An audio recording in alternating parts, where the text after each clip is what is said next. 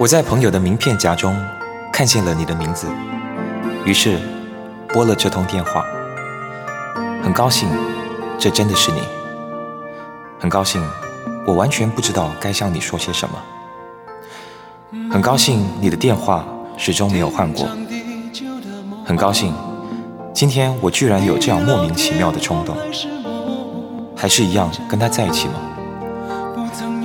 虽然我知道五年前的愚蠢祝福是如此坦白的言不由衷，但是还好你也从来没有接受过。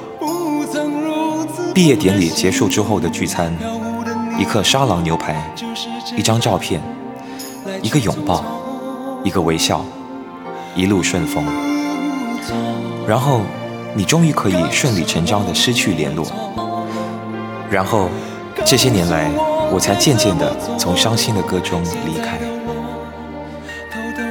你出了国，你念了 MBA，你抽了烟，你剪短了头发，你习惯穿起了高跟鞋，你在二十世纪最后的那个夜晚喝醉，你开始了忙碌的工作，你似乎换过了几个男朋友，你化起了妆，换了张鲜艳的脸。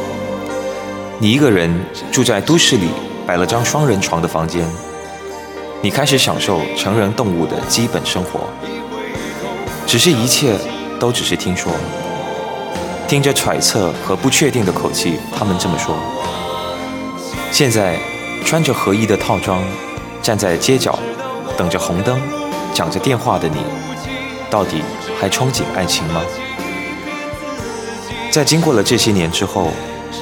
你听到了吗？FM 频道正在播伤心的歌，很巧，不是吗？男人的声音在经过这些年之后，当时泛滥的激情，现在却沉淀出低回的甘美。曾经冲动的勇气，现在也释怀成心里的涟漪。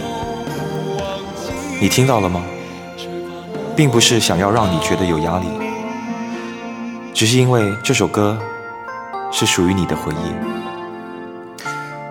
在过了这些年之后，伤心的歌实在太多了，却只能消磨 KTV 里头盲目的丧志和伤痛，而真正伤心的歌，却在心里晕开成微笑的感伤。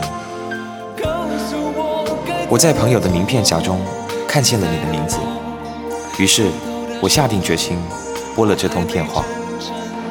真的很高兴，这真的是你。真的很高兴，我可以在过了这些年之后，可以再跟你聊这么多。只是，伤心的歌似乎太过伤心，依赖着电磁波的声音总是太过冷静，所以我任性的在你接起这通电话之前，自私的就将电话挂上。FM 频道正在播着伤心的歌。无法忘记，不知道我该如何哭泣，不知道如。